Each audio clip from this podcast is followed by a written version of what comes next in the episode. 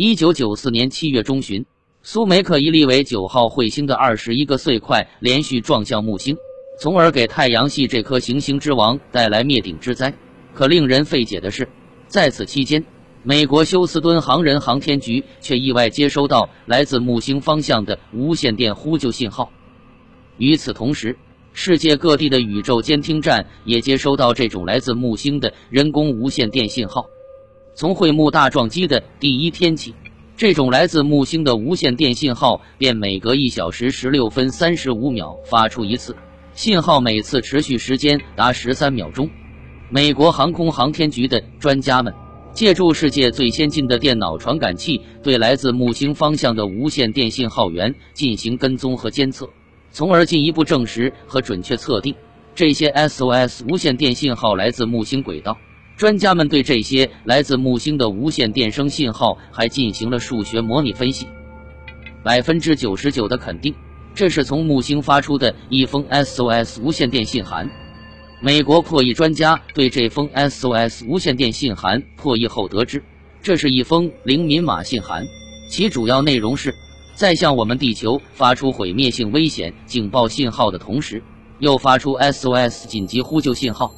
最初。在苏梅克一粒为九号彗星的碎块撞击木星前夕，这一毁灭性危险警报信号是分别从木星两处不同的信号源发出的。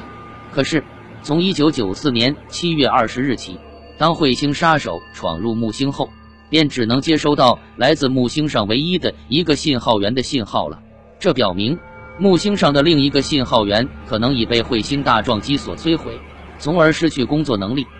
然而，美国航空航天局对当时所发生的这一神秘事件从未公开做出解释，跟往常一样，这一对地球人类至关重大的消息又被超级大国封锁起来。不过，美国航空航天局的高级专家们确认，这些来自木星的毁灭性危险警报和 SOS 呼救信号，只能是居住在木星上高度发达的智能生物发出的。是木星居民在遭致彗星大撞击灭顶之灾的危难关头，首先向我们地球人类发出的具有毁灭性危险的警报信号和 SOS 紧急呼救信号。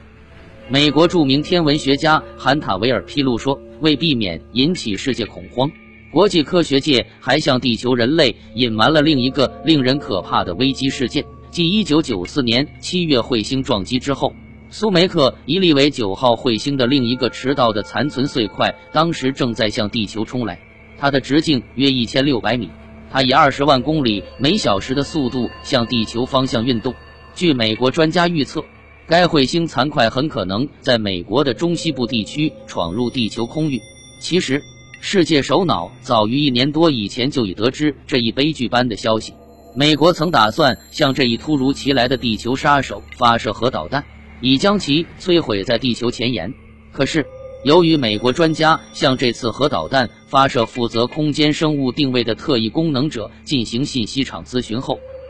对苏梅克伊利为九号彗星迟到残块将闯入地球空域的预测结果未能得到证实，原来是一场虚惊。